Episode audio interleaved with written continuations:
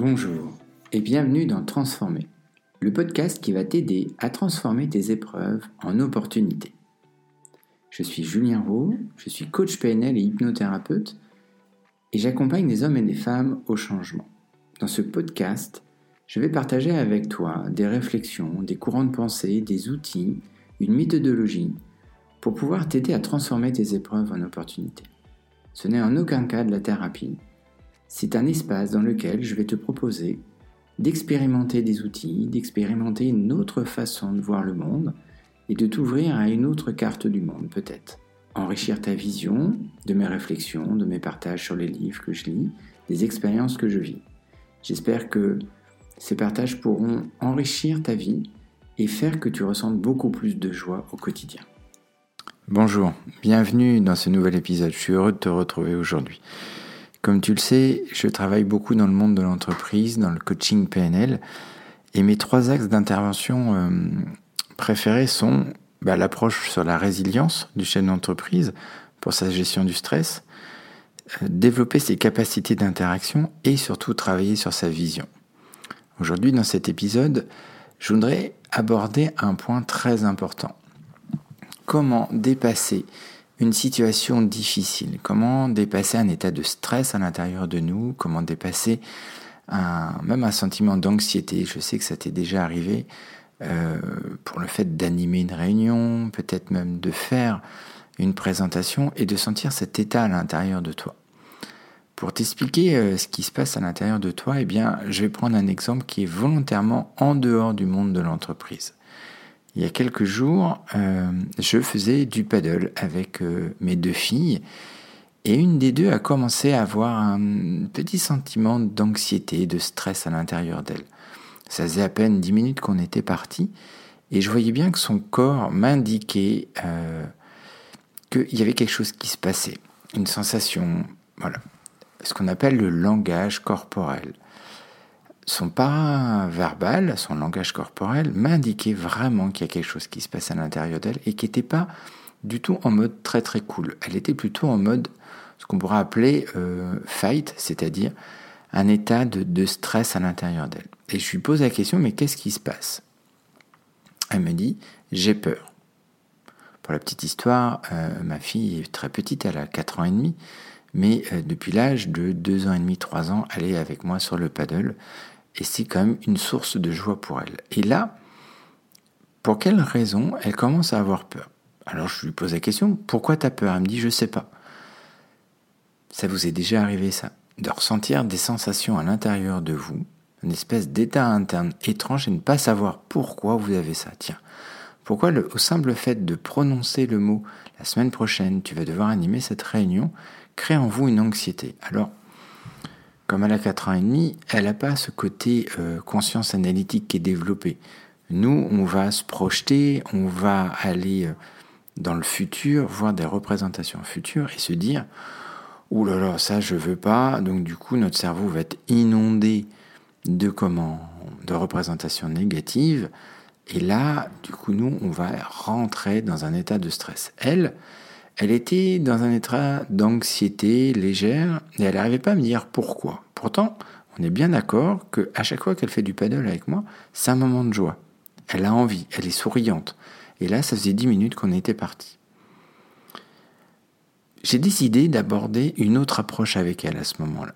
Au lieu d'essayer de lui faire euh, dire avec ses mots à elle ce qui se passait, eh bien, je lui dis quel mot pourrait définir ce que tu vois à l'intérieur de toi? Elle me dit de la peur. Ok. Et ça, comment tu le définis toi avec tes mots à toi? Parce que c'est le mot que tu me répètes. Peur, peur, peur. Et là, elle me dit, c'est plutôt euh, bleu très très très foncé. Ok. Je lui dis, quel ressenti tu as à l'intérieur de toi? Et elle me dit, ah, ça tire, ça tire très très fort à l'intérieur de moi. Et là, je lui pose une question. S'il y avait un mouvement, cela irait où? Dans quel sens il bouge? Et elle me montre ses bras. Elle me montre avec euh, une de ses mains que ça part de son épaule et ça part dans sa main gauche. Ok. Et là, je lui dis, ok, et si ça bouge encore plus, ça va dans quel sens? Elle me montre que ça part vraiment, vraiment vers sa main. Alors je lui dis, écoute, ce que je te propose, c'est tu mets tes mains dans l'eau et au fur et à mesure que le paddle avance, moi je vais faire avancer le paddle et toi tu vas laisser partir cette sensation, ce ressenti. Et je lui demande de respirer. Donc j'ai fait quelque chose, c'est que je me suis calé sur son rythme de respiration. J'ai calé les mouvements de ma rame en fonction de son rythme de respiration. Et elle a laissé sa main dans l'eau. Et au fur et à mesure, elle a commencé à se décontracter. Donc à un moment donné, sa respiration est devenue de plus en plus lente, donc j'ai ralenti le rythme, toujours, et je me suis synchronisé avec elle en fait. Alors une de mes autres filles était à l'avant du paddle, elle regardait la scène, et elle voyait sa sœur, avec la main dans l'eau, être complètement détendue. Alors là, il s'est passé quelque chose d'assez formidable, c'est que, eh bien, en même pas trois minutes, son corps s'est complètement relâché, ses épaules se sont abaissées, la tension dans son corps a commencé à disparaître. Et elle a commencé à prendre de plus en plus de plaisir sur le paddle, être de plus en plus détendue. Et pour la petite histoire, eh bien, on a fait 3 km ce jour-là. On était sur une très très grande plage, on a passé plus de 3 heures dans l'eau, en alternant des moments de baignade, des moments de rigolade, des sauts de, depuis le paddle, et elle a même tenu en équilibre toute seule dessus. À un moment donné, j'étais à côté d'elle en sécurité, et on a passé une très très très très bonne après-midi tous ensemble. Pourquoi je vous raconte cette histoire? C'est parce que, eh bien, en moins de 3 minutes, elle a réussi à reprendre le contrôle de son état interne. Et quand je parle de résilience, je parle aussi d'apprentissage. Si une enfant de 4 ans est capable de le faire, alors vous êtes capable de le faire. Tu es capable de le faire en fait. Ça s'apprend. Ça, on ne nous a jamais appris ça euh, à l'école et dans aucune grande école, euh, on nous apprend à gérer notre état interne. Je pense que pour euh, aujourd'hui, dans la société dans laquelle on évolue, c'est une des capacités fondamentales de savoir gérer ses émotions et de savoir gérer cet état interne. Combien de comment, de réunions, de présentations, de conseils de direction et toute autre réunion très très importante dans le monde de l'entreprise sont partis complètement à volo de la part à cause de la du manque de gestion des états internes. Si elle a réussi à le faire en moins de trois minutes dans un environnement qui était peu favorable pour elle au départ, puisqu'on est bien d'accord, elle avait peur. Elle était sur un paddle et on était à une hauteur d'eau où elle n'avait pas pied. Bien sûr, elle avait sa combinaison et son jet de sauvetage, mais c'est pas ça qui l'a rassurée. Ce qui l'a rassurée, c'était de revenir sur le sable. Alors vous allez me dire, et tu peux me dire, oui, mais il aurait été plus simple de revenir sur le sable. Eh bien, je suis pas sûr. Je suis pas sûr parce que en fait, si on était revenu sur le sable, on aurait généré un autre apprentissage, c'est-à-dire que je peux éviter de contrôler mes émotions. Et je pense que dans le monde de l'entreprise, on souffre de ça. On souffre de ces apprentissages de je peux éviter de faire autrement. Je peux éviter de multiplier les choix. Je peux éviter de gérer mes états internes. Je peux s'aborder une réunion. Je peux s'aborder une interaction avec quelqu'un parce que je n'ai pas décidé de contrôler mes états internes. Ce qu'il faut retenir euh, de ce qui s'est passé, c'est que je lui ai posé trois questions. Quel serait le ressenti que tu as? Quel mot définit ce que tu vois en premier? Et ça va dans quel sens? En fait, je lui ai donné un présupposé dès le départ Définis-moi la situation avec un mot, un seul mot. Quel ressenti tu ressens à l'intérieur de toi? C'est quoi ce qui se passe à l'intérieur de toi? C'est de la crispation, c'est de la colère, c'est de la peur, c'est de l'évitement, c'est de l'anxiété, c'est de la joie, c'est de la confiance. Il y a plein de choses. Et après, et s'il il y avait un mouvement, cela irait où? Ça partirait dans quel sens? Là, je viens de donner une présupposition que le mot qu'elle a défini, le ressenti qu'elle a défini, eh bien, il peut bouger. S'il y avait un mouvement, il irait où Il partirait dans quel sens Et là, comme par magie, eh bien, on vient libérer l'émotion. Parce que l'émotion, ça vient du latin emotion, mouvement qui vient d'eux. Trop souvent, on va avoir tendance à conceptualiser les choses, on va avoir tendance à vouloir surexpliquer les choses, alors qu'on a juste besoin de se connecter à cette information, ce ressenti à l'intérieur de nous. Cette émotion, cette émotion, elle a un mouvement on parle d'émotion en mouvement. Le docteur Richard Bandler, euh, et je t'invite vraiment à lire tous ses travaux et même ses livres, parle d'émotion en mouvement. Pour libérer une émotion, eh bien, il faut écouter le mouvement dans lequel il est dans notre corps. Alors, c'était très touchant pour elle parce que euh, ça partait de son épaule et ça allait dans le bras, mais ça, c'était dans sa carte du monde à elle. Toi, tu peux peut-être avoir des, mouvements qui partent de ton ventre et qui remontent dans ta poitrine. Euh, beaucoup de personnes que j'accompagne ont des sentiments de constriction dans la poitrine, c'est-à-dire que leur respiration passe d'une respiration ventrale à une respiration thoracique, c'est-à-dire qu'ils perdent un volume euh, de respiration euh, hyper conséquent dans les poumons. Donc ça les bloque, ça bloque le diaphragme, et là on vous demande de respirer, c'est impossible. Et, même de gérer la situation, c'est impossible. La première chose qu'il faut faire, c'est commencer à respirer, en fait. Commencer à se poser et à respirer. Se poser la question, tiens, quel mot définit la situation? Ensuite, quel est le ressenti?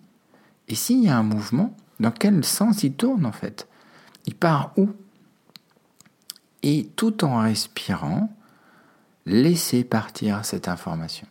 Je vous invite, et je t'invite vraiment, à te projeter dans une situation euh, légèrement euh, stressante d'un domaine professionnel et de répondre à cette question-là. Quel mot définit ce que je vois dans cette situation. Ça va être un petit mot de code que tu vas te donner.